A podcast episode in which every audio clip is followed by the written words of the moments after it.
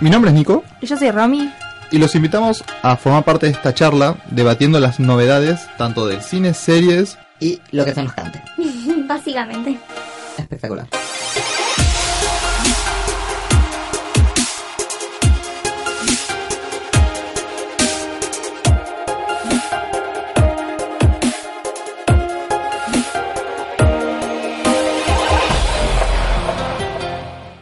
Bienvenidos sean todos de nuevo una vez más a este podcast. Buenas noches, buenos días, buenas tardes, depende de cuándo le estés dando play. Exactamente. ¡Aló! ¿Qué onda? ¿Nos extrañaban? Espero que sí. y si no, bueno. Y si no, bueno, ya, Ya está. Estamos acá. Eh, hoy vamos a estar debatiendo sobre la película Joker que salió ahora, del 2019. Joker, Guasón, El Bromas. El bromas. Ay, por favor. Igual me dijeron, eh, me dijeron gente que vive en España que es un chiste. Es una parodia. No, no se llama así. En España el Ah. personaje se lo llama El Joker. Ah, me asusté. No, pero- Yo dije, nosotros nos quejábamos de Guasón y... Bueno, pero dentro de todo no está tan mal. No, por eso, pero Le es queda peor que... el bromas, el en bromas, era es muy mucho fuerte. peor, sí, ¿no? Zarpado. Pero bueno, vamos a estar hablando de la película que se estrenó justamente esta semana. Así que, bueno, Pues estamos grabando esto con fecha de eh, primeros días de octubre, así que está dentro de todo fresco. Exactamente. Em, recordemos por ahí que este no es el primer Joker, o la primera película de Joker que vemos.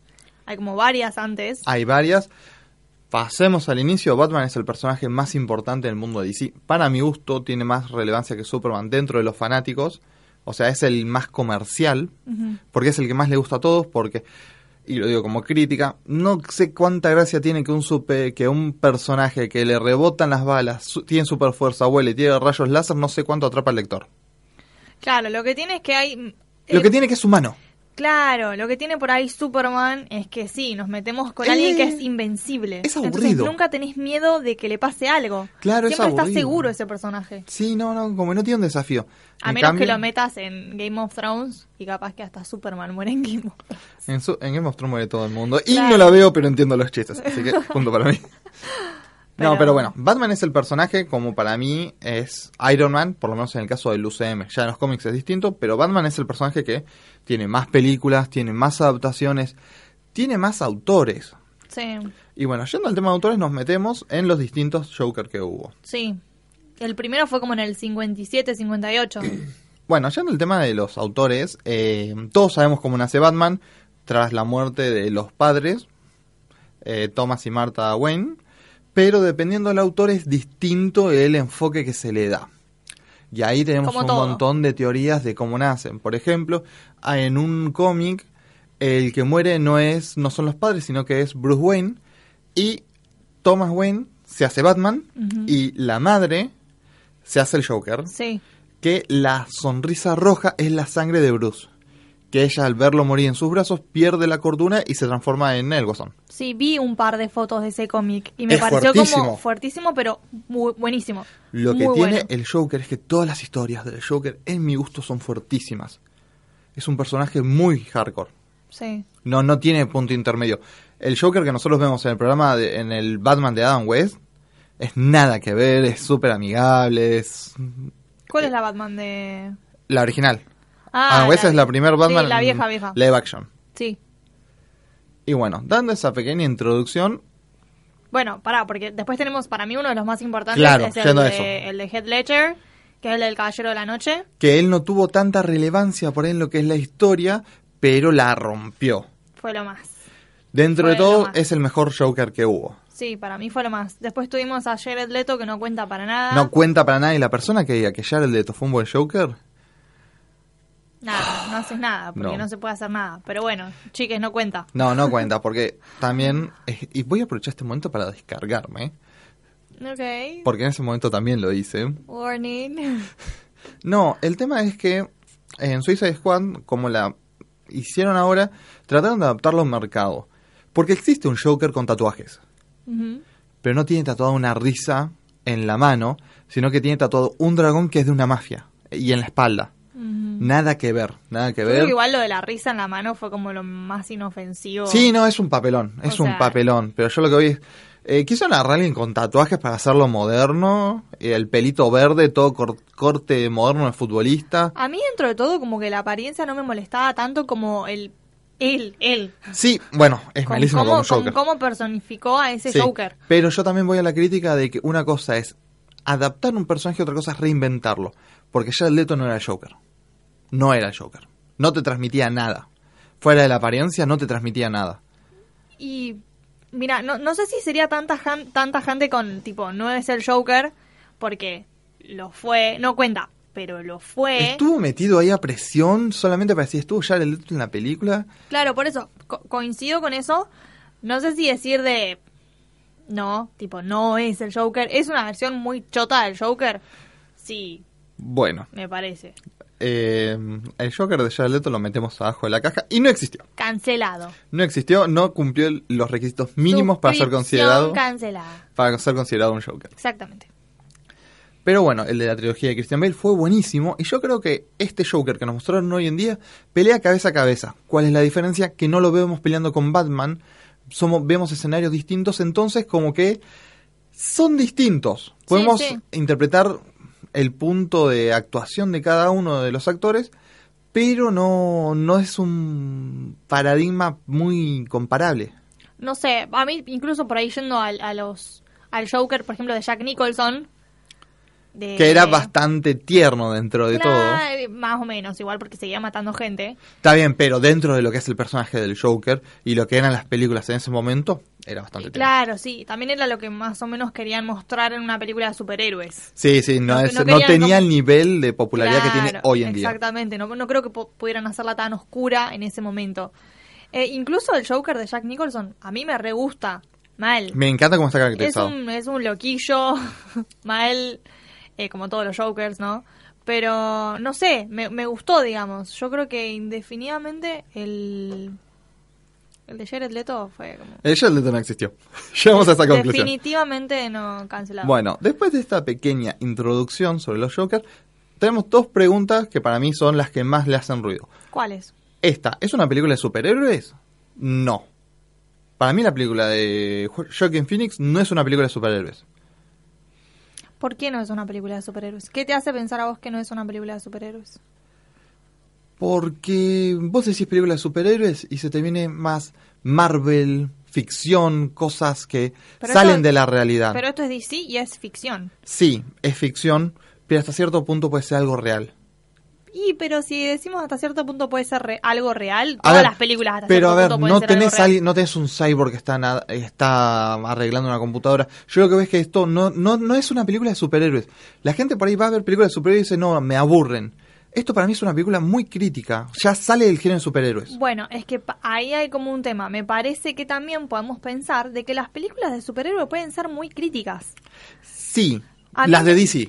Las de Marvel no. Las de Marvel son muy family friendly. Están muy hechas para vender, para Sí. adaptar el personaje al mercado. Lo están, pero qué sé yo, por ejemplo, ¿no? Agarramos las de Iron Man, que me parece que son como las que más critican varias cosas.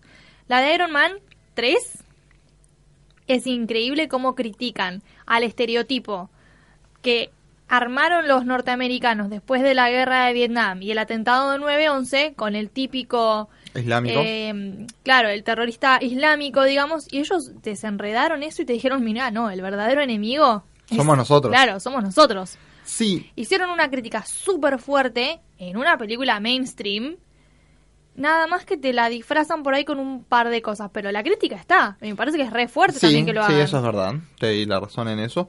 Pero para mí no tiene la esencia de una película de superhéroes. Lo que, lo que sí me parece que sí, que hay que, que hay que destacar es que, como vos dijiste, es una película súper fuerte. Sí, esto, a ver, aclaremos algo. La clasificación R más 18 en el mercado de películas no existe. ¿Por qué? Pues si vos supones una película más 18, pero es un montón de público que ya consume el personaje. Pero siendo realistas, para mí la película es para mayores de 18.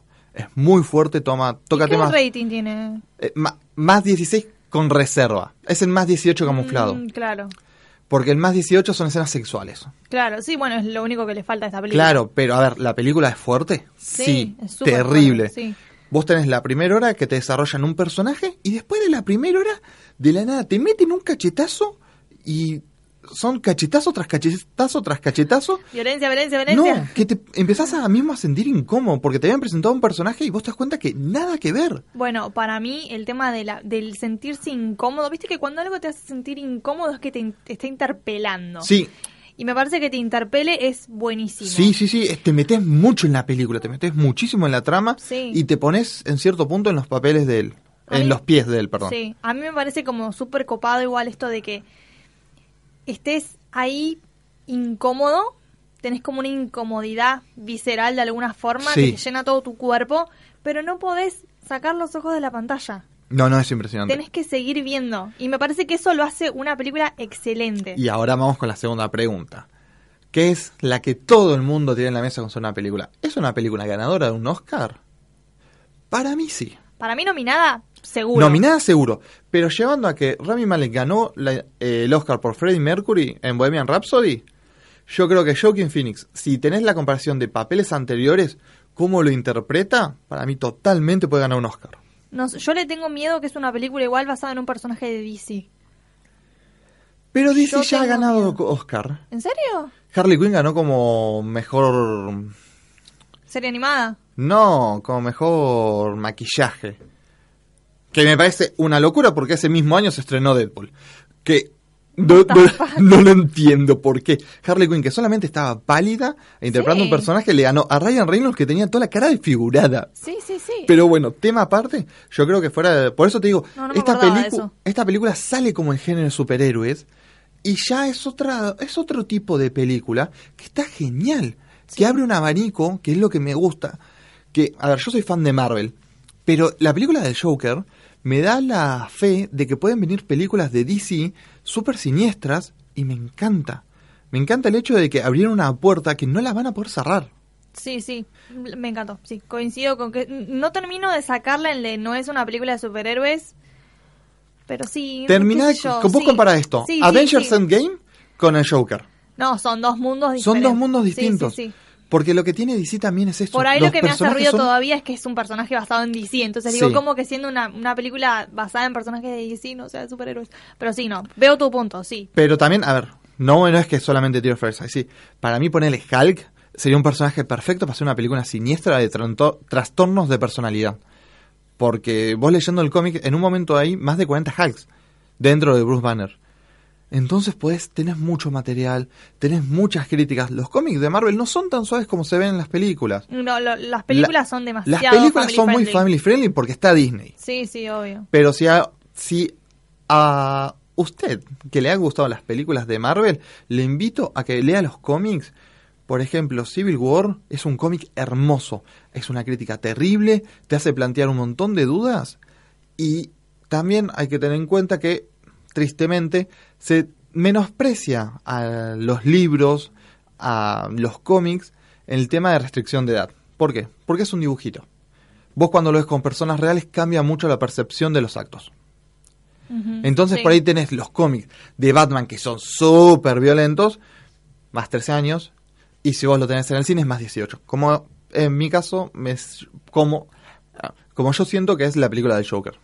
Sí, es verdad eso, lo de la esa ¿cómo decirlo? Esa infravaloración. Mismo esa- también con la animación. Sí, no, no, por eso digo, esa Infravaloración.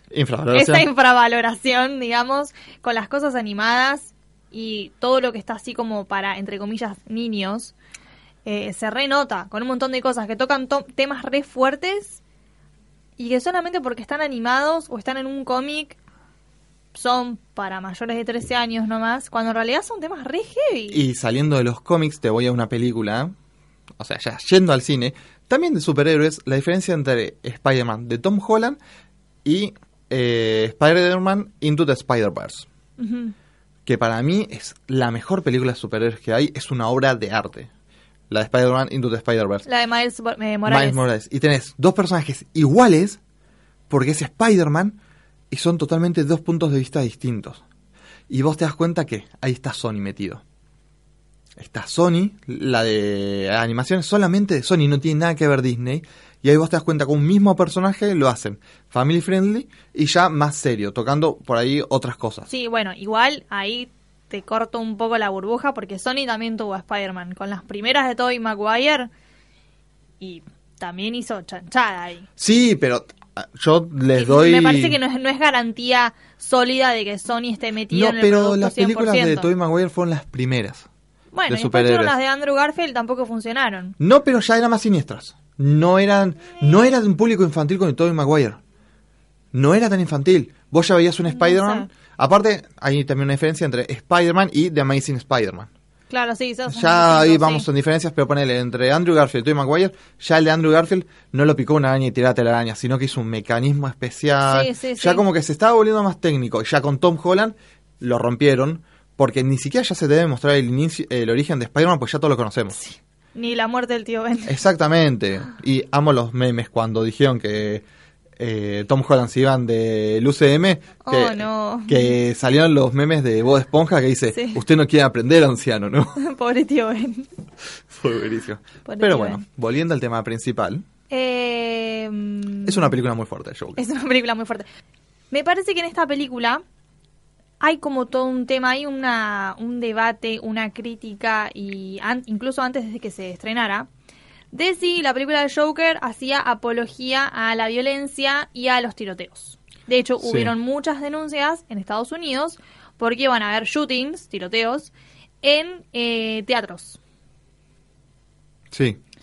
Entonces se generó como toda una movida y ahí empezó el tema de vuelta, ¿viste? Si las películas, si el medio realmente eh, afectaba eh, a la población o la, o- o la percepción de cómo ven las, las personas, la vida, las cosas. Cuando nosotros hablamos de Phoenix, que hablamos de básicamente la dilapidamos a la película y dijimos que estaba todo mal y cómo tocaron mal los temas, eh, por más que- de que dijimos de que sí, habían algunas cosas que no estaba bueno que las mostraran de esa forma o que las tocaran así. Igual creo que exageramos un poco con el tema del...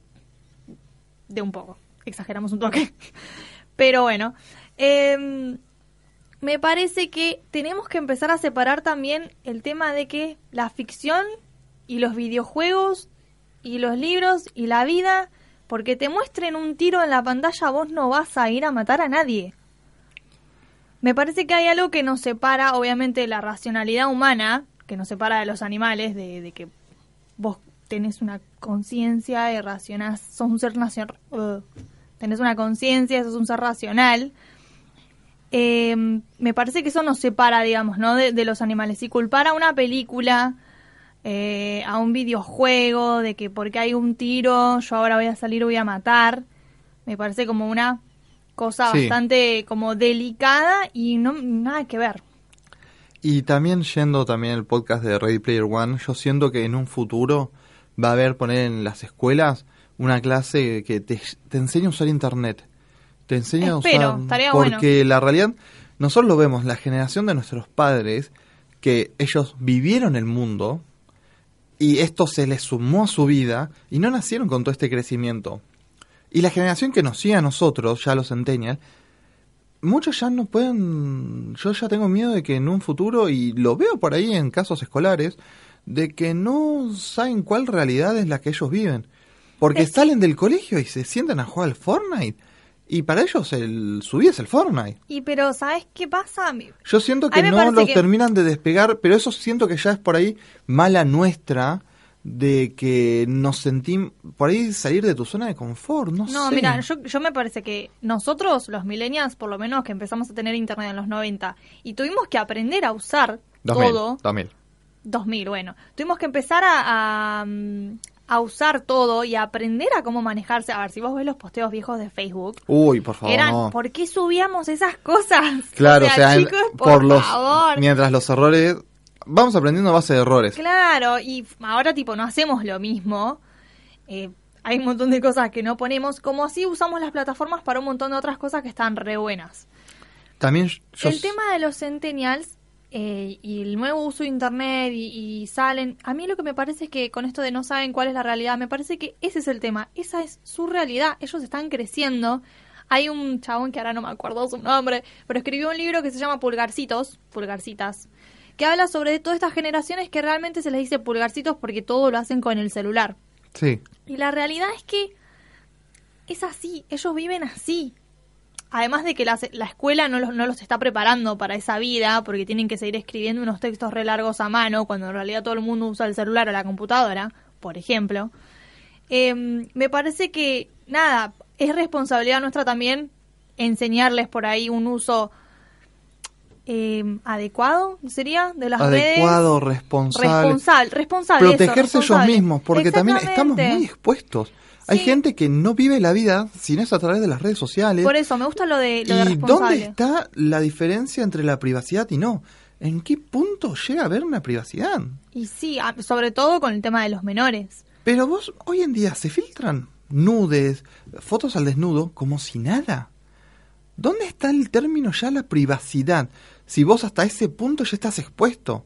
Y, pero bueno, ves, ahí va la decisión también de cada uno, la confianza con un otro. Claro, pero nosotros podemos tener ese criterio. Pero yo ya veo chiques de 14 que no, no tienen privacidad. No saben lo que es la privacidad. Y mira, no, no sé qué responderte a eso. Primero porque no, no, no sé lo que sienten, no sé lo que ven y me parece que ellos también crecen en todo ese Claro, sí. bombardeo de, de redes y de internet y de libertad de alguna forma. eh, o no, no, no sé si libertad, porque también... No, porque es como, que se están encarcelando Sí, en las sí, redes. sí. Mismo ellos se crean un personaje en redes sociales que después no es lo que en realidad viven. Eso ellos lo hace, sienten pero que eso lo hace todo el mundo. Nadie que tenga una red social vive realmente quién es con lo que publica. Nadie. No, Incluso nadie. nosotros. Pero tenemos un límite. No, yo siento que la generación que nos sigue a nosotros ese límite no lo tiene, que ya vive más a través de las redes sociales por ahí que la vida real.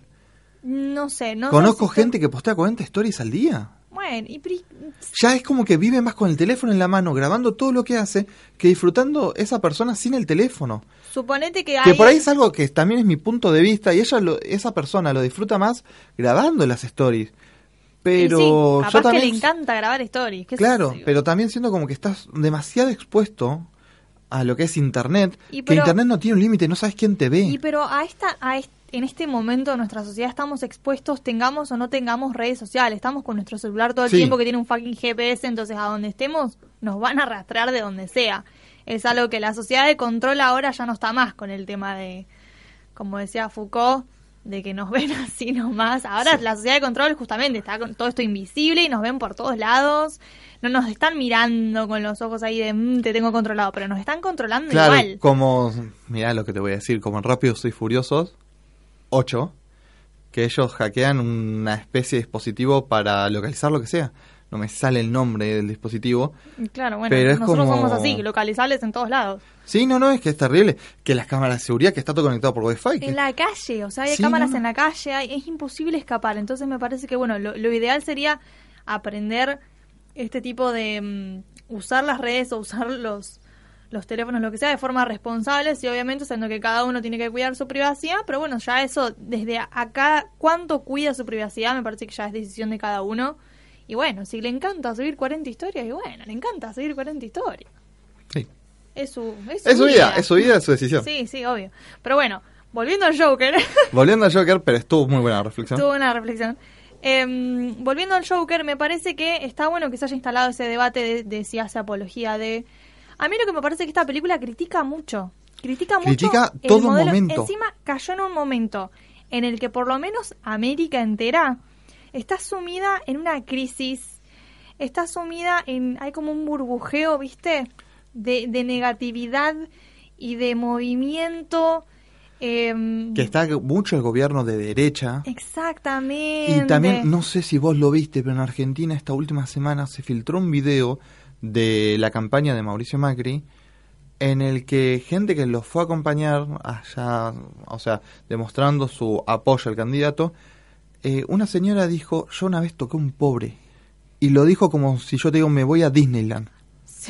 O sea, Sí, salió la película una semana después de ese video sí, sí. que vos ves que, o sea, que tristemente decimos es una ficción, pero no está tan lejos de la realidad. No, sí, claramente, esa, viste que en la película desde un inicio vos ves que la ciudad está la ciudad te la dividen, pero te la dividen entre clase media baja eh, ricos, y ricos. Que es básicamente lo que nos pasa ahora. Nos pasa ahora, Lo que pasa con los gobiernos nos de pasa ahora que lo ves más que nada en las ciudades grandes. Sí, sí, obvio. Y, a- y vemos esto en la película, como la ciudad, cualquier cosa, a mí lo que me parece es que cualquier cosa que haya pasado después, o que, que pasara después, digamos, iba a desencadenar una locura, iba a desencadenar una, no quiero decir revolución, pero es, Es que, quilombo. Es que no, porque en cierta forma sí va a generar una revolución. Porque vos después lo ves en las películas de DC, en los cómics, perdón, mejor dicho, que siempre va el caso de que los ricos van al sector eh, pobre y lo tratan de borrar. No es que lo no, tratan no, de no, ayudar. no, no, yo lo que digo es que como estaba la ciudad, hubiera sido el Joker, hubiera sido Harley Quinn, hubiera sido Pepito que venía a armar, se iba a armar quilombo igual porque la ciudad estaba por hervir. Bueno, eh, también hay que tener en cuenta, después de decirte de que vos decís esto, me parece que nos corresponde meter el comunicado de Warner Picture oficial. ¿Qué dijo? Que el Joker no es un héroe. Ah, sí. Imagínate que Warner tenga que sacar un comunicado oficial diciendo, chiques, el Joker no es un héroe. Sí. No, no, no. Eh, no nos olvidemos que es un villano claro. que hace las cosas mal, es un asesino que está explotado por el sistema. Pero vos ahí como lo decís, el Joker fue el que se animó, pero se podría haber animado cualquiera. No, ves, y a mí no, a mí no me parece que se animó. Para mí él mismo lo dice, yo no apoyo la política. Él fue por accidente. Yo mira, te voy a hacer una comparación muy loca. Voy a decirte algo muy loco. Lo voy a decir a la cuenta de 1, 2 y 3. Tiene una similitud con, ¿sabes qué personaje? ¿Qué personaje? Katniss Everdeen de los Juegos del Hambre. En este sentido, Katniss Everdeen no quería ser la heroína de la historia. O sea, la heroína de la revolución y todo eso. Ella no quería ser, No quería la, ser la cara de- figura. no quería ser la figura. Ella no- lo único que le interesaba era salvar a la hermana. Punto. Después, por todo lo que hizo sin querer, se terminó convirtiendo en... Sí. La, la, la, La heroína, figura. la figura de la revolución, la cara de la revolución Claro. contra el sistema hegemónico. El Joker, me parece que en ese término le pasa lo mismo. El Joker no quería ser No. la cara de la revolución contra el sistema hegemónico. El Joker simplemente quería dejar de tener un día de mierda. Que encima él termina siendo figura por accidente. Por eso digo, o sea, es, totalmente accidental. Hubiera venido otra persona, se armaba quilombo igual. Pero justo Sí. apareció él y bueno, listo. Mira, pasó. Agarraron, agarraron la primera, no quiero decir revolución, pero No, yo tampoco quería decir revolución. agarraron a la primera persona como que explotó Sí, Porque el Joker se transforma en el Joker como tal en el momento que asesina. Pero cuando tres personas de clase alta que ningunean a la clase baja, porque hay que decirlo así, porque es- así, así te lo muestran, sí, lo tratan mal, le lo tratan pegan. como el orto, él va con un trastorno psicológico, trata de explicarles lo que le pasa y lo cagan a palos. Sí. Y él tenía, le habían dado un arma para defenderse, y él lo único que hizo fue defenderse, porque, seamos realistas, lo podrían haber matado. Un Sí. ma- una mal patada. Hasta, hasta ahí, hasta ahí, hasta ahí. Lo hizo para defenderse y después le clavó tres, piro- tres tiros Está al chavo mientras se arrastraba Está cuando bien, ya no, lo no. había disparado. Sí, no, pero bueno. Pero el punto clave, eh, él se defiende. Después ya sale todo lo que él tenía acumulado y ahí ya es cuando se caga. Pero al principio él se está defendiendo. Para mí, él se está defendiendo es solamente No lo quiero cuando- justificar. Es cuando solamente pega el primer tiro, suponete. Sí, Que se asustan y todos se, como que se van y dicen, what the fuck, viste qué carajo, bla, bla, bla. Sí, ya lo otro no. después, Lo ya otro no tiene basta, justificación. No es autodefensa eso, porque cagó a tiros a los chabones. sí, a uno le pegó cinco tiros. Claro, o sea, chao. Lo corrió para lo matarlo. corrió mientras se arrastraba, le pegó como cinco tiros ahí. Entonces, eh, sí, me Pero o parece sea, que... el Joker nace una situación límite y como estaba vestido de payaso, toda la comunidad lo tomó como símbolo de que no hay que aguantar más. Sí, somos todos unos payasos. sí. Somos todos unos payasos y también los tratan de payasos. Sí, a sí, sí. gente. Bueno, en la película Thomas Wayne, el papá de Bruce, se está postulando para eh, alcalde, diciendo que él lo único que quiere hacer es salvar a los pobres, básicamente. Eh, y hace todo el tiempo como esta división de no, ellos están perdidos, yo los voy a salvar, ellos no saben lo que quieren, no, saben yo, lo que yo necesitan. soy, yo sé lo que necesitas, yo soy el que triunfó en la vida, yo sé lo que ellos quieren. y es esa distinción todo el tiempo, sí, de nosotros los afortunados, Claro. ustedes ratas inmundas, tienen que dejar que nosotros mandemos y bla, bla, bla. Y eso te digo, es algo muy típico de los cómics de DC. Que siempre es como la clase alta trata de decir, vamos a salvarlos, cuando en ningún momento es salvarlos, es matarlos a todos y que dejen de existir. Claro, En la película no se ve, pero en los cómics la historia continúa así. Esa frase de salvar es exterminarlos a todos. Sí. Eh, Y sin ir más lejos, en Arrow se ve que tratan de borrar barrios, como decirte, de Nueva York tenemos, eh, bueno, justamente no me sé barrios de Nueva York, yendo a Buenos Aires, decirte como San Isidro, Palermo, vamos a borrar Avellaneda. claro. Bye, bye, Avellaneda. Claro, es como, Sí. en vez, esa ayuda que ellos brindan para ganar las elecciones, o para ganar los votos, el apoyo necesario, es matar a todo el mundo. Bueno, en sí, es básicamente lo que pasa en nuestro país también. Sí, pero... o sea, chiques, este podcast es muy político, pero porque la película también es muy política. O sea, en Todas las las- críticas que vos vas a leer de las Claro. películas te hablan de la te hablan de política, Las- porque es imposible. Es que no, este- encima esta película salió justo en este momento. En el que- Épocas de elecciones donde Claro. toda Latinoamérica está gobernada por América gobiernos de derecha, porque, es o sea, verdad. Estados Unidos también, o sea, más que nada, es como lo. Eh, está todo gobierno de Sí, derecha no, y no. todo el mundo le está pasando mal. Todo el mundo, bueno, lo que la psicóloga le dice a Arthur, a Joker, en un momento es tipo, mirá, nos hicieron recortes, me están echando, a- no, le chupas un huevo a todo el mundo, ¿me entendés? A ellos no les importamos nosotros. No les No, importás no le vos. importás vos y No, después se mete dijo- en la misma bolsa. nosotros. Pero ella, pero también va que le hace una crítica muy fuerte al sistema social. Es que sí, a ver, vos pensá, en ese caldo de cultivo que es esa ciudad, eh, ciudad, ciudad, recortaron todo, no hay para nada, no hay plata, no hay insumos, no hay, obviamente las enfermedades de salud mental aumentan, la gente no tiene trabajo, no tiene plata, no tiene comida, y sí, es toda una mierda. Pero también eh, hacen una crítica muy fuerte el hecho de que, tristemente, eh, y pasa, pasa bastante, de que vos con un problema de salud mental no le importás al gobierno que te brinda la salud pública, vos sos solamente un número, no sos una persona. Vos sos un número y sos un problema, entre comillas, para la sociedad. A ellos no les importa que vos sanes, sino que no te descontroles. Entiendo, sí, es una muy buena crítica a eso, pero me parece que los profesionales de la salud eh, te negarían eso, porque trabajan y tratan de ayudar a esas personas. Yo sé que sí, muchos me lo van a negar, pero tristemente la salud pública es así. No hay insumos, no hay dinero. No, sí, sabes qué, mira, eh, resuelve rápido el problemita que tenés, porque la verdad que ahora viene eh, un chique que se quiso suicidar la semana pasada o algo. A ver, es Y un este, este número afecta a nuestras elecciones. Claro, y esto afecta más que lo que vos venís a contar ahora, cuando en realidad no, todos los problemas, o sí, obviamente hay como un nivel de, de urgencia importante que se tiene que atender, pero a ver, todos los problemas son importantes Sí. y me parece que cuando la- el, el Estado tiene en cuenta la salud mental de sus habitantes, también tiene en cuenta como un montón de otras cosas, que estén comiendo, que tengan trabajo, que tengan salud. sí. A ver, cuando recortan también la salud, tipo, en general te hacen mierda todo. Sí, a ver, Pero la salud mental, encima con lo estigmatizada que está, en nuestro país por lo menos, sí, te recortan y chao, no, no, no, Y- no tenés que hacer. quiero dejar algo en claro por lo que dije más que nada. La culpa de la salud mental, pone, no funciona. ¿Es culpa de los profesionales? No. No, no es de los profesionales. Es del que da las órdenes. Porque no hay presupuesto, no hay acompañamiento, Sí, no hay culpa de nada. estado ausente también. Exactamente, por eso, del que da las órdenes. No es culpa del profesional. Yo al profesional no lo quiero meter en una bolsa. Por eso quiero dejar en claro, por lo que dije antes, no le echo la culpa al profesional, sino el que está a cargo del profesional, eh, que ya va todo de que nosotros no tenemos, por lo menos en este país, no tenemos un sistema de salud pública. Está el sistema de salud pública, pero se ve súper precarizado, Está súper por, precarizado. Las, por las políticas nacionales. Por eso, o sea, mm, mm, tristemente no les importa a uno, sino les importa el número. Sí, sí, sí. O sea, sí, vos sí. no le importás, tristemente, y duele decirlo así, vos como persona no importás, vos contás como un número.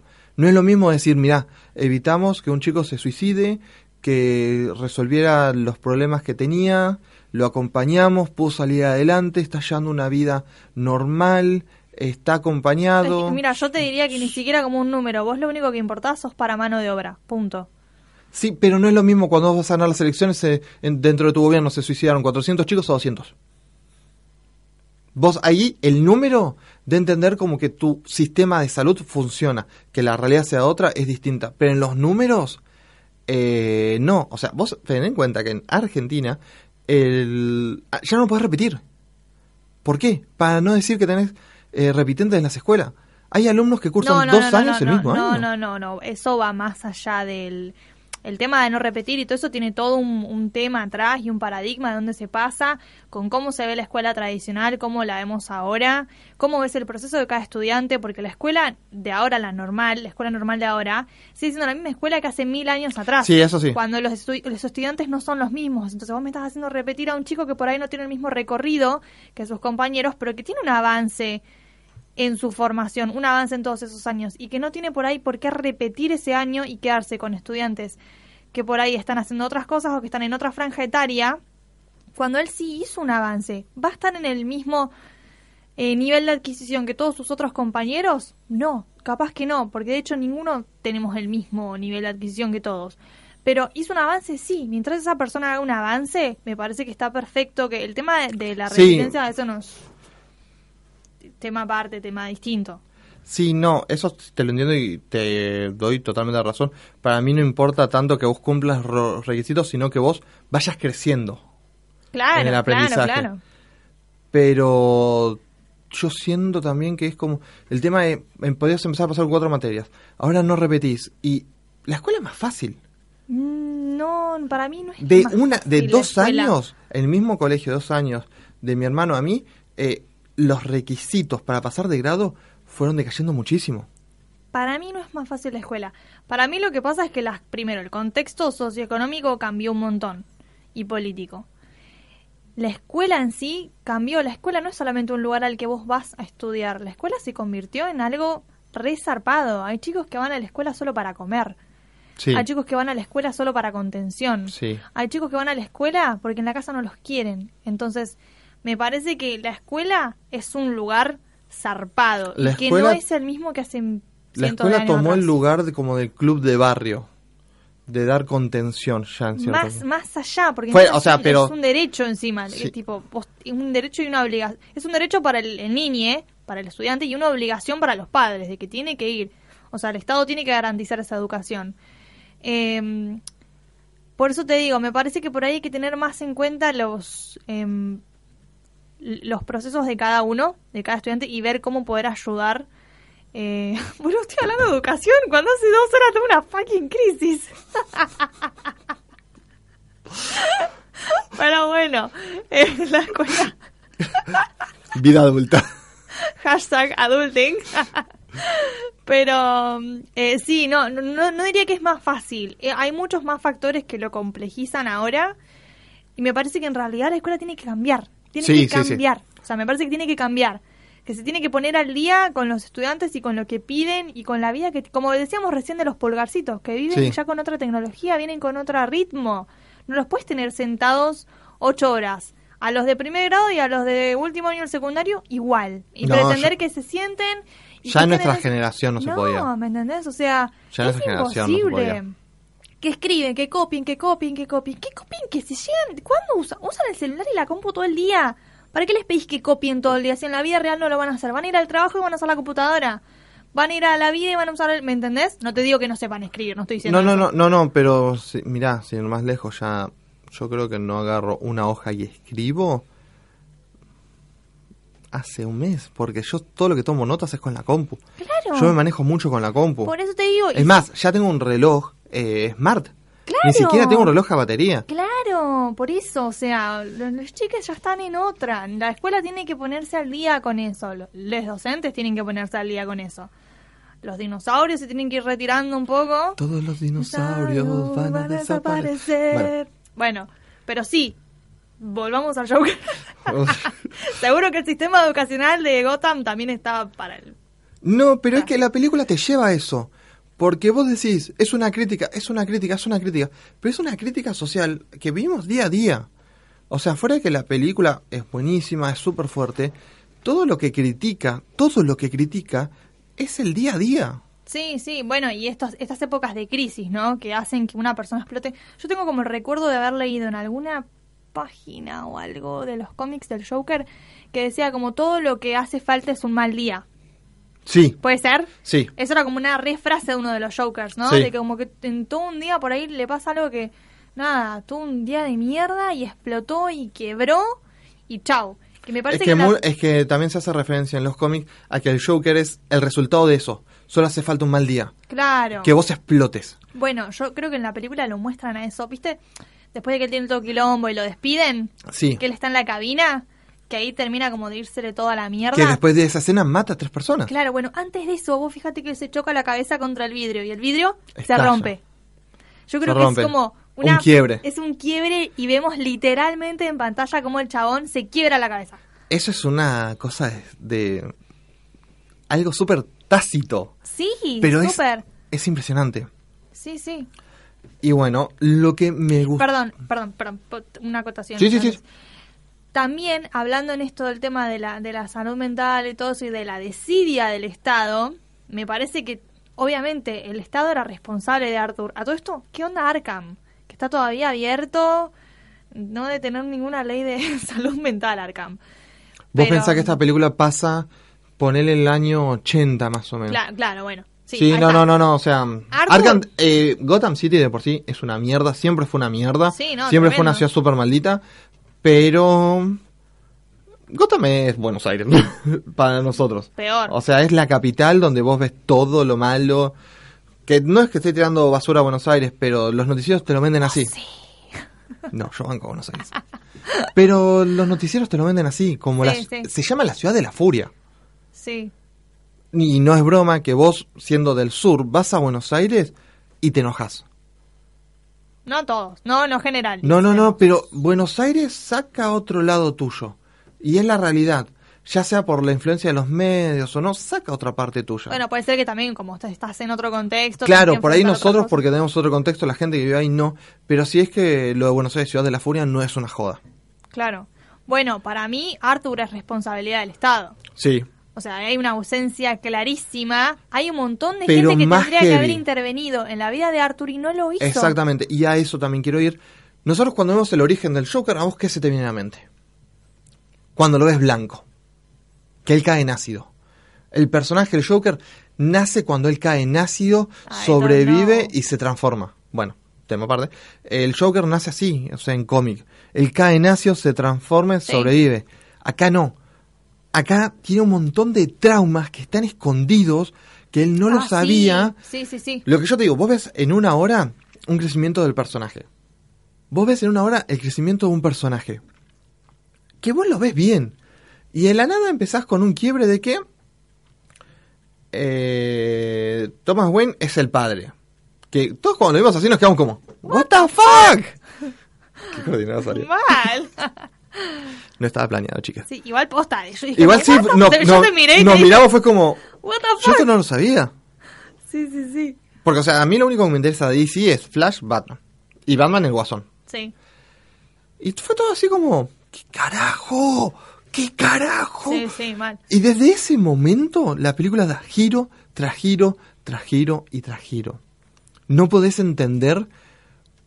Yo no, en un momento no podía entender por ahí cómo mismo Arthur seguía vivo. Bueno, sí, con todos los golpes que le da. a mí Porque no, vos en la empezás así a ver y después Arthur enfrenta a um, Thomas Wayne y le dice, mira viejo, tu mamá te adoptó y tu mamá está re loca de la cabeza. No se lo dijo así, pero para hacerlo corto Más nos vamos a menos. meter.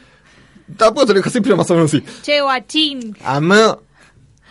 No, pero bueno, eh, se lo dice así más o Y le menos. pega una piña. Y le rompe una trompa. ¿Cómo? Él le trata de explicar que tiene un trastorno y le chupó un huevo. Sí. Le chupó un huevo y le pegó terrible trompada. Sí. Después, Arthur va al hospital a pedir el, Los registros. los registros de su madre y cuando ve el oficial del registro, perdón, el oficial el administrativo, no se los quiere dar. Arthur se lo roba y cuando lo agarra vemos que es una madre que mientras ella lo adopta, da a entender que eh, Thomas Wayne es su padre, cuando nada que ver porque ella tenía un delirio, ella tenía un trastorno psicológico y después nos enteramos de que Arthur fue abusado por un padrastro que lo violaba y lo cagaba a trompadas. Sí. O sea, un montón de traumas de la infancia, todos reprimidos. Y ahí también, ya cuando Arthur conoce eso, rompe ya toda la barrera que tenía. Sí, sí, sí. Ya ella le chupa un huevo todo. Sí, bueno, por eso yo te decía de Él las- siente que está muerto y mismo mata a su madre adoptiva. Sí, sí, bueno, por eso yo te digo eso del, de que el Estado de alguna forma es responsable de Arthur, Porque tendrían que haber intervenido en un montón de veces en su vida. Sí. Desde Por pequeño. eso desde el no vamos. sé cómo lo dejaron con la mina después de todo eso. Es, es que no. ¿Cómo se lo dieron en adopción a ella? O sea, hay como un montón de cosas y un montón de gente que Hay podría haber de intervenido fallas, sí. en esos 40 años de, de vida que tuvo el chabón y no lo tuvo. Y llegó a generar esa persona. Y también hay algo que por ahí lo veo ahora, viendo la peli ya después de otra perspectiva. La peli para mí es para verla dos veces. Sí, obvio. Una para ver la historia y otra para ver detalles, Detalles, porque sí, sí. pensá que cómo se nota el acompañamiento en la persona de Arthur cuando él piensa, porque es así, él empieza a salir con una chica, después de que tiene un día de mierda, va a la casa de la chica, primero se mete por la fuerza, sin haber golpeado, se mete No, en- igual sabemos que todo eso no pasó, fue un Pare- flash. por- Ah, perdón. Spoiler. Cagaste mi punto, pero bueno. perdón, perdón, perdón. Hagamos de cuenta que eso no pasó. Eh, él se mete, rompe la privacidad de ella, y ella cuando lo vemos así, yo dije, lo va a recibir como un, ay, me asustaste, ¿qué pasó? Porque la vemos como un acompañamiento muy fuerte a Arthur Sí. en un momento. Y después vemos que todo eso era un delirio de él. Sí, flashó. Él flashó que estaba siendo acompañado. Flashaste.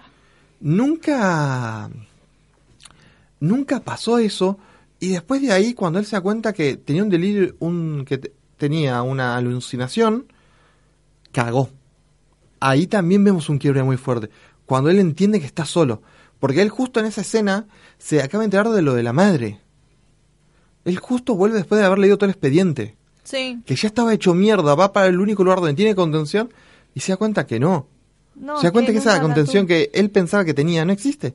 Porque aparte es una contención que por lo menos en la película te lo muestran como un tiempo prolongado. Sí, no es sí. algo de tres días. No, no, no. Te lo van a entender como que Claro, eh, tiene un avance. Esa contención, entre comillas, que tenía, no era que la tenía, sino que la, la imaginó él. O Por sea, eso. Su contención era él mismo. Claro, La soledad nunca se le fue. Su propia mente creó algo para poder lidiar con la realidad que tenía. y cuando él mismo se da cuenta que no es así, Ya está. ya está. No hay cadenas No hay que vuelta atrás. Sí, sí, sí. Totalmente. Bueno, también cuando planea el ir al, al programa del chabón este, del comediante, y que le pegue el tiro, fue como... Dar, darnos, paréntesis, darnos cuenta de la importancia de esta película que estaba trabajando Robert De Niro. Está, sí, Robert De Niro, sí. Y el que hace de Thomas Wayne es un actor reconocido, y no me sale el nombre, pero reconocido, y creo que es el que sale en Friends. No, no es el- Alec Baldwin. ¿No sale Baldwin? No, no Lo es Alec. Baldwin. No, no, no, no lo es. Bueno, pero, bueno, pero es un actor re importante, eso estoy He's seguro. not Alec Baldwin. Pero es importante. Maybe. I don't know. ¿O no? Bueno, O sí. Pero, pero, tiene pesos pesados. A ver, Joaquin Phoenix Sí, no es sí, un actor principiante. Bueno, la chica, la que hace de... mm, La chica que vive al lado de, de Sí. Arthur. Que él flashea la- el acompañamiento. sí, la- es la de Domino, de Deadpool. Dos. Ah, La que tiene suerte todo el tiempo. sí, Esa. qué gran personaje. Mal. Me hace reír mucho. Pero, mm, ¿qué estaba diciendo? Ah, cuando se va a lo del... Al programa del chabón este, ¿cómo planea todo? Para hacer su gran... Viste que en su libretita él tenía, espero que mi muerte sea más eh, significativa, tenga más sentido que, Que mi mi vida. vida. Lo cual es como, wow. Arthur dice un montón de frases igual en la película. Que eh, te das cuenta que necesita como, ayuda. "Chabón". Eso es un manotazo. Y lo- la mina de servicio social lo agarra, lo lee eso, eh, no hace nada. no hace nada. Sí. No hace nada. Arthur le pide, me siento mal, dame más medicación y dice, no puedes tomar más. Pero el mismo paciente te está diciendo, me siento mal, solamente tengo pensamientos negativos y no hacen nada. Sí, sí. Es un abandono de persona impresionante lo que muestran. Sí, bueno, igual, al- spoiler alert, pero al final de la película la termina matando. Sí. Sí, co- eh, atendís, si no se dieron cuenta, este podcast contiene muchos spoilers. Cuac. Pero sí, la verdad que es resarpado. Cuando le pegó el tiro al, al comediante, yo me quedé como. ¡Ah! ¿A Robert De Niro? Sí, Yo no lo esperaba. Yo tampoco. Porque aparte, él planea hacer una broma Yo como que, se mata a él. Claro, yo pensé que él mismo se iba a matar y dije, bueno, capaz que se mata a él mismo. Claro, y cuando ya la situación se le desencadena, sale lo que había planeado, lo mata. Sí, lo mata en vivo. cámara, sí, sí, sí, en vivo.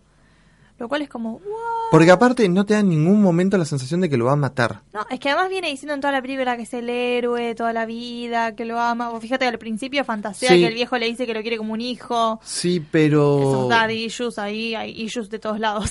Sí, se nota también la falta de una figura paterna como él Sí. necesitaba. falta de figuras. Falta de cariño. Falta, sí, falta de figuras de todo tipo. Porque siempre que él habla por ahí con alguien, una figura paternal, también habla como de abrazos. Sí, Porque se lo plantea a Thomas Wayne. sí. Cuando flashea con Robert De Niro, flashea un abrazo. Sos el hijo que siempre quise. Es muy fuerte. Sí, también cuando... Pará, y ahora lo que quería ir. Sí, perdón. Eh, antes de pegarle el tiro a Robert De Niro, dice: Vos me invitaste al programa para reírte de mí. Sí, O sea, vos que tenés un programa de televisión, encima que sacás mis videos sin consentimiento al aire en televisión, pongámosle nacional, no Sí. creo, pero lo sacás en vivo al aire Estatal sin consentimiento, sí. eh, burlándote, es como... Sí, dale. ¿Es necesario? ¿Es necesario? Sí, sí, sí. ¿Sos comediante? ¿Es necesario causar mal en la gente? Sí, bueno, es como el, el, viste el discurso de ahora. de- bueno, bueno, el mismo director, mira, mira qué contradicción, porque el director de la película salió hizo una entrevista hace unos días y dijo que él se había retirado de la comedia porque ahora ya con toda esta generación woke, woke eh, quiere decir como que mm, estás despierto, digamos, como que estás, sos crítico. eh, que ahora ya no se podía hacer humor. El típico de ahora no se puede joder con nada. Que, Que es un comentario Argentina. normal, que sale día a día. Todo y el vos tiempo. decime eso, mirá Brooklyn Nine-Nine.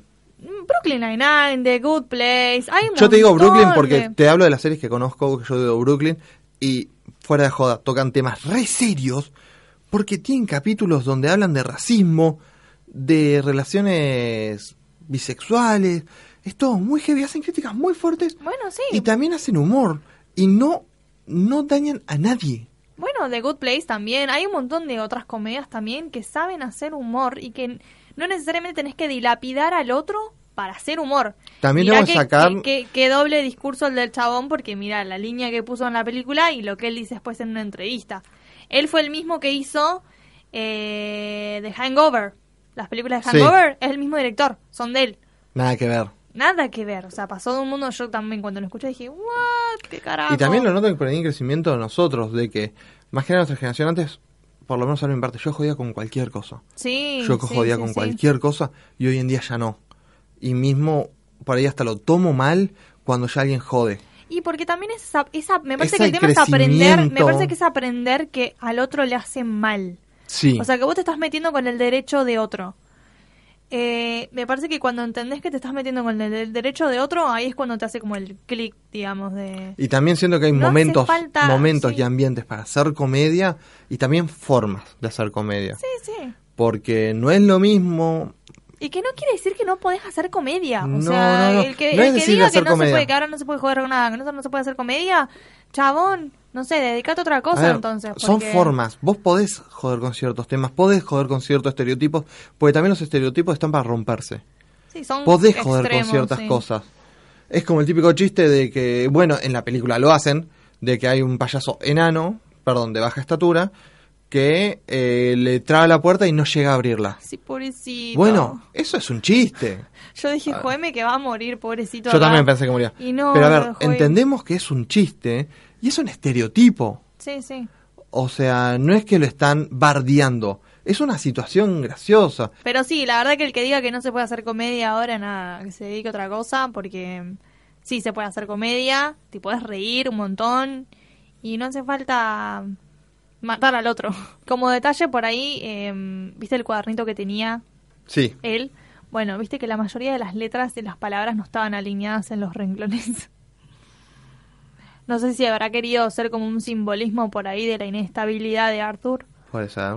Me, me gustó que por lo menos... Siendo con tantas referencias que tiene, tantas frutillitas, por decirlo de una forma, en el film, Puede ser. de cosas de mm, que hablan, así ponerlo el vidrio que lo rompe Sí, cuando tiene su crisis. sí. Bueno, la música es buenísima. La Es bu- música de la película es buenísima. Me parece que la em, lo escuché a Lucas y me parece que dijo que la música de la hizo la misma compositora que hizo la música de Chernobyl. Y Ah, Chernobyl estuvo ganando Emmys a plenos. ¿Sí? Sí, mal. Así que la mina la está rompiendo. La verdad, bueno. La mina o el chabón, no sé qué es. Le compositore. Claro, le compositore. Le compositor. De, sí, porque si no está, le- está bien. Eh, mi propia... Por más de que hablamos de este quiebre eh, explícito contra el vidrio después de que hacen la llamada, a mí me parece que obviamente el quiebre como más Fuerte. fuerte es, como vos dijiste, cuando mata a los chabones. A Sí. los tres chabones del, del- Ahí me parece que realmente vemos que el- ahí ya está perdiendo humanidad. A Sí. pleno. Viste, me acuerdo siempre de, de Voldemort y de cómo hacer para hacer un Horocrux. Sí, sabes que yo también me vino a la Fue mente. como, ya está, estás dejando estás perdiendo humanidad. Está, ese es como otro quiebre, ¿me entendés? Es el, es el quiebre de ya estoy dejando de ser humano, ya me está rompiendo todo un... Sí. Ya está. Y también a mí me parece muy fuerte que haya matado a la madre adoptiva. Fuera de... después de todo. Eh, me parece fuerte todo. sí, sí, no. Por eso digo. En la película tenemos una hora donde es el crecimiento y cuando vos te das cuenta, cuando se empiezan a enterar las cosas es cachetazo, cachetazo, Sí, sí. cachetazo. No sé si la palabra sería como crecimiento. Capaz que vemos como una crecimiento de un profundidad, vemos, claro, ver, vos ves el crecimiento de un personaje. Yo no Sí, hablo sí, tanto sí. así, sino digo que en dos horas de película, la primera hora te muestran el crecimiento del como personaje. en más profundidad. Claro, de que vos entiendas de que es, no es que es un personaje que tiene un trastorno mental y nada más. O sea, te lo muestran, te muestran el día a día, te muestran lo que él pasa, de cómo lo cagan a palo y el chabón vuelve a ir a trabajarlo más bien. Sí, no, no lo más bien, hecho mierda, Pero vuelve a trabajar. pero vuelve, sí. Vuelve a trabajar, sigue trabajando de payaso, se caga de risa. Bueno, tiene una mala O leche sea, pobre encima porque sí. todo, nadie le cree, es como todo mal. Lo, por tener un trastorno, lo miran mal en todos lados. Hasta la mina del colectivo, ¿me entendés? Tipo, le estaba Sí. haciendo caras al nene y, y le dijiste dejar de molestar a mi pendejo. Es como, dale, no está haciendo nada, es un payaso. Pero bueno, nada, son como cosas que obviamente te, te refuerzan para que digas, oh no, mira qué día de mierda que tiene pobre, Sí. mira cómo la gente lo trata de mal. Y yo... También porque ver- vemos todo desde la perspectiva de, de Arthur. Claro, al ver de la per- pe- perspectiva de Arthur, entendemos el comunicado de Warner. Yo cuando vi el comunicado de Warner dije, ok, fue necesario. Porque nosotros conocemos al personaje del Joker, pero alguien que no sabe nada, vos lo ves y no sé qué tan... Y bueno, pero ahí ya de vuelta, vamos a lo mismo. a Con... la- sí, vamos a la eh, brújula moral, todo, pero... No, no, no, no, la, la brújula molar. no, Eh, molar. molar, la brújula molar. Eh, vamos al tema, me parece, de, de, de que es ficción. Por Sí. más de que sea una persona que no ve el personaje o que no, no, no conoce el personaje, sabe que estamos a- que va a haber una película. Sí, va a haber una película, exactamente. O sea, me parece que ahí tiene que estar también siempre el límite. Por más de que hay cosas que pueden afectar más o, o, o menos o pueden des, em, trigger. ¿Cómo es trigger? No sé qué. desencadenar, que pueden desencadenar eh, un- emociones en vos y cosas y bla bla, no van a hacer, esa película no va a hacer que vos vayas a matar a nadie. Vos, como persona racional, vas a decidir qué querés hacer. Por favor, no mates a nadie. Nadie te va, la película no va a ponerte una arma en la cabeza y te va a decir, anda a matar a alguien. No, Claro, es una sí. película, ¿me entendés? es, ficción. Em, pero me parece que DC no, no tendría por qué tener que hacer ese tipo de comunicados, ¿me entendés? Me parece que tendría que ya como caer de maduro. Yo lo entiendo también el comunicado de sí por algo de que, no me acuerdo si lo hablé con vos, después de Suicide Squad mucha gente romantizó la pareja del Joker con Harley Quinn. Ah, uh, sí. Entonces como que entiendo que yo creo que se notaba muchísimo el tipo de relación que tenían dentro de la película, pero tampoco reflejaba la relación real que se ve en los cómics. También entiendo eso, de que lo, no mostraron la realidad por un tema de que, chiques, hay que vender. Sí, los cómics eran peores. Los cómics son peores. Sí, sí, la las, caga- la caga trompada todo Las el animaciones son Sí, sí, peores. sí. El Joker tiene escenas en el Batman de animación de los 90 de la de violación de la hija del jefe Gordon, del comisario Gordon. Bueno, yo, o sea, el Joker es un personaje yo incluso... muy hardcore. Sí, a mí Harley Quinn me encanta. Yo la verdad que la amo.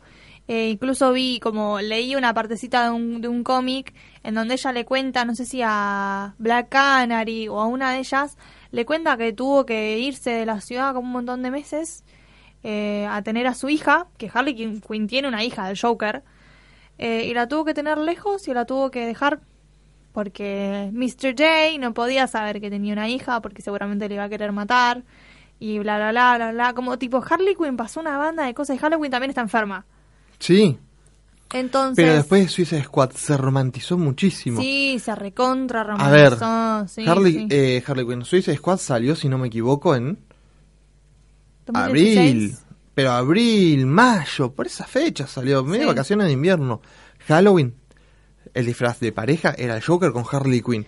Sí, y que vos lo veías, no, por favor, no. Sí, pero y de forma romántica, porque no era que te vestís de eso y bueno, nada, qué sé yo. Nada, o sea, es una fiesta de todo. claro. No, no, era como, muchas chicas pidieron, yo quiero no un Joker en mi vida. Sí. Y es como, no, No, informate. baby girl. Por favor, informate, porque estás viendo una locura. Sí, sí, sí.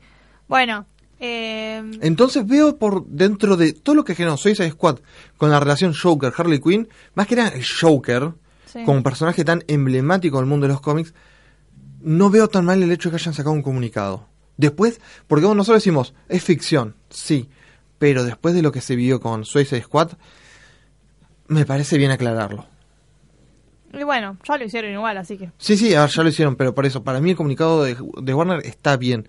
Y a mí el comunicado de Warner me dio intriga, en realidad, de saber cómo habían planteado el personaje, Sí, como para que ellos como- tengan que sal- salir de la oficina central a decir, chiques, el Joker es un villano. Para mí que como estrategia de marketing también es buenísima. Es buenísima. La verdad que yo quería entrar y ver cómo planteaban la película, porque... Pero no creo que haya sido una estrategia de marketing, sino que hayan visto como que era algo que en las redes Bueno, sociales... bueno, viste que, te- que en- hablamos hace un, hace un rato del tema de las denuncias que habían habido, de shootings, de tiroteos en Sí. Estados Unidos. Eh, igual, eh, bueno, viste que en Estados Unidos tienen como un tema con los shootings y con las armas que tienen que resolver urgentemente y que no les hace falta ninguna película para tener un shooting. Lamentablemente, No. cada cinco minutos en cualquier escuela muere un montón de gente. O, o boliche, o... Sí, en la ciudad, cualquier en- lado, en cualquier claro. lado. La verdad En que cualquier no se hace falta una un película para eso. O sea, Sí, no, no, no. eh, por eso digo, es, es- me causa así como un poco de, de, de ruido y de gracia de alguna forma de que tengan que andar di- diciendo que una película no genera tal y tal cosa cuando ellos mismos la generan todo el tiempo, ¿me entendés? Por las faltas de políticas que tienen cuando una persona saca un arma. Yo creo también que lo sacaron el comunicado porque entienden que es una película que puede ganar un Oscar. También. Como que es una película que va a tener mucho revuelo. Claro, sí, sí. Pero bueno, nada, eh, qué sé yo. Además de eso, me dio como mucha mucha tristeza cada vez que Arthur lloraba cuando reía y reía cuando lloraba. Sí, no, Era no. como algo tan duro. La verdad que Joaquín Félix se pasó. Sí, la verdad Se es que se pasó. y Se pasó. yo soy un fiel profeta de que merece el Oscar. Porque la No verdad sé. yo siento que lo merece. Este año no tiene, primero este año no tiene competencia No, no, para no mí. se lo caes, pobre. No, pero yo siento que no sé, el tipo la rompió. Para sé, mí sí. es una película muy fuerte, pero la actuación de la personificación, más si lo viste en otras películas, es una obra de arte. Sí, sí, la verdad Es que sí. Bueno, a mí lo que arte. me gusta también. Y también hay algo que quiero Perdón. remarcar, que lo hablamos antes, un fan fact, entre comillas, Sí. de que todas las películas del Joker live action tenían como este papel del Joker maldito. Jack Nicholson encerrado en un hotel dos meses para perder la cordura para interpretarlo. El Joker de Christian Bale que falleció. Jared Leto le mandaba heces y juguetes sexuales a los compañeros de elenco. Ratas muertas. Ratas muertas, fue como todo muy hardcore y ya Sí. y Joaquin Phoenix no. Joaquin Phoenix sabía que era ficción, sabía que representaba un personaje Que sepamos. que sepamos, por lo menos Todavía no salió nada. todavía no salió nada y espero por favor que no. Sí. Espero por favor que Bueno, no. viste que los actores tienen como eso, le dicen method acting. eh, y como que se recontra, remeten y como que se quedan con una parte del personaje con ellos. Sí. Lo cual debe ser como reanalizable, ¿no? Para un psicólogo. Debe ser, debe ser re fuerte. ¿No? Como Sí. re fuerte que te quedes con una parte del personaje. Y porque vos en cierto punto siendo actor, yo, va, no soy actor, pero veo como que es, sos otra persona. Claro, pero Y- sabes que en realidad vos sos vos y que estás interpretando a otra persona. Claro, pero vos pensás que una filmación por ahí puede llevar dos años. Y bueno, sos dos pero- años siendo otra persona. Eh, ¿Viste Once Upon a Time in Hollywood? Sí, la vi con vos. Sí, cierto. Dato. Eh, pero bueno, la chica que estaba en el set, en, dentro del set, no la querían que le llamaban por su nombre. Ella no era ella, ella era el personaje. Sí, sí, sí. Y así como entiendo. tenemos ese caso, tenemos extremistas. Sí, a ver, Kylo Ren también, el chabón que hace Adam Driver, no quería ni recibir abrazos ni nada porque quería mantenerse con su personaje de Kylo Ren. Sheldon, sin ir, más lejos, sin ir más lejos, que no, no es tan malo. Sí. Eh, en, eh, siempre que hay bloopers o algo, vos al personaje lo ves serio. No se ríe. para Claro, no salir del personaje de claro. Sheldon. Bueno, por eso me parece que hay como eh, hay algunos que se llevan eh, lo del method acting, como que se quedan un toque en esa y despu- después de ahí a llevártelo a tu casa y como que sea parte de vos en las 24 horas, no solamente cuando estás en un set. Eso me parece que es como lo preocupante. Sí, bueno, ya el Leto es un caso aparte porque ya tenía un delirio místico. Bueno, ahora tiene más porque tiene un culto en una isla. Qué carajos, chiques. What the fuck. Pero sí, bueno, y como detalle por ahí, me encantó cómo terminó la película. Me encantaron los pasitos del, Jack, del Joker, pasitos de sangre mientras bailaba. Que te dan a entender que mató. blanco. No, no, no, es muy fuerte la película. Sí, que te, te, te- te dicen muy sutilmente que hizo mierda a la doctora dentro del consultorio y se Sí, escapó. que aparte es. Vos lo pensás. ¿Cómo la asesinó? Porque yo hice. A mí me hizo ese ruido. Porque no fue algo. O sea, para que tengan los zapatos llenos de sangre, sangró mucho. Sí, no sé, capaz que el... ¿Qué sé yo? No sé, no sé. después pisó la sangre y fue y pisó el piso. No sé, pero es como. Te da la Sí. sensación. Como estética quedó muy bueno, porque Sí. estaba todo blanco y las Sí. patitas rojas de, de, De cul- de sangre. culpable, digamos. De Que aparte sale culpabilidad. bailando. Sale bailando, sí, esa ironía, ¿no? Esa... Acabo de matar a alguien y salgo bailando, sí, sí, festejando la, más o la menos. locura eh, de que está corriendo y que lo sabes que lo van a atrapar igual porque está ahí adentro, ¿me entendés? Pero sabes que también va, va a escaparse. Porque Sí. lo que el Joker hace todo el tiempo es eso, escaparse de Arkham. Sí, a ver, Arkham no es la mayor seguridad que existe en el universo. No. Ya nos dimos cuenta. Sí, sí. Pero no, la película, y yo también siento que tiene un quiebre cuando en el final de la película se dibuja la sonrisa con sangre. Sí, otro quiebre también. Yo ya sí. siento que ahí el Joker Está ido. pasa a ser él. Él pasa a ser el Joker. Arthur deja de existir. Porque una cosa es cuando vos te maquillás y otra cosa es cuando vos mismo ya con sangre marcas. Con su sangre. Con su sangre. Porque aparte, eh, conocemos el pacto de sangre, que es como algo súper respetable, por lo menos en las películas. Es algo como súper fuerte. ¿Me estás siguiendo el hilo de lo que voy? Sí, sí, sí, no entiendo el pacto de sangre con la sonrisa del Joker. Usar sangre. Ah, bueno, pero en cualquier... Sí, en Claro, o sea, cualquier yo te doy el pacto de sangre por un tema de que es algo como súper fuerte. Sí, porque la sangre es fuerte. Claro, por eso. Y vos marcarte la sonrisa del Joker, que estéticamente quedó genial como personaje, creo que... Wow, Sí. wow, me, me encantó. Pero es súper fuerte. Y era más fuerte, el color era más fuerte que la Sí, pintura de era más que fuerte. No, no, no, no. La verdad, sí. la caracterización del Joker, así como se tiñó el pelo, el traje. Porque decían, mucha gente decía que el Joker, como que el hecho de no tener traje, no te lo iba a poder representar. Chiques, miren esta película, pues buenísima. Y este traje está buenísimo también. es buenísimo. Me re gustó. Y representa el Joker en todo su esplendor de los cómics antiguos, de que siempre estaba con traje. Ponele Sí. onda el de Jack Nicholson. Sí. Bueno, pero él tenía traje acá también. Claro, Rojo. claro, por eso te digo, o sea, representa bastante sí, bien al personaje. No es ya el Leto que tenía un cubre todo, un tapado. Y nada más. No, sí. eh, la verdad que está ya quiero ver los cosplays. Sí, y algo que me Mal. gustó muchísimo es que esta película es una sola. No tiene segunda parte. Sí, está, me- no, no me hubiera opuesto a, a ¿O una ver segunda más. parte? Pero, Pero... me encanta así como está, me parece que está perfecto. sí, es una película sola así Sí, sí. y listo. Totalmente. Es una película que no tiene relación con el universo extendido de DC. Sí, está muy buena. Es un estudio de personaje y nada más. Exactamente. Pero bueno, vayan, vean la Véanla. película de nuevo. O sea, ya la vieron, me imagino, así que veanla de vuelta. Sí, pues si estás escuchando esto sin haber visto la peli, muy mala idea. Claro, spoiler alert. Pero bueno, eh, nos escuchamos en la próxima, que ya se vienen los especiales de Halloween. Halloween. Así que... ¡uh! nos vemos. Ah, síganos por Instagram. Oh, perdón, nos vemos, no. Síganos en Instagram, en Twitter. Eh, vayan, vayan. El Instagram tomó un curso inesperado y muy lindo. Mal, así que vayan y síganos. Vayan del amor. La fuerza y sea con los X. si alguien quiere hablar sobre lo del Joker, si tiene algún punto de vista. Sí, o- compártanlo, por favor. Porque la verdad es que cada punto de vista es distinto y esta película presta mucho debate. Sí, lo mismo para todos los otros podcasts. Sí, obvio, que- pero yo siento que esta película por ahí nosotros lo tomamos como un punto de vista y por ahí otra persona lo tomó Sí, con alguien más. Por ahí sale un psicólogo y dice, no chicos, dijeron cualquier cosa. Sí, totalmente. Eh, Pero bueno. está, está bueno, yo siento que podemos armar un hermoso debate. Sí, sí, mal, mal. Bueno, nos escuchamos en la próxima. Nos escuchamos. Bye. Chau chis. Te invitamos a compartir tu opinión en todas nuestras redes sociales. Nos puedes encontrar como La Fuerza Sea con los Hicks, tanto en Instagram como en Twitter. Nos puedes escuchar en Spotify y te invitamos a compartir esta bella charla con todos tus amigos. Thank you.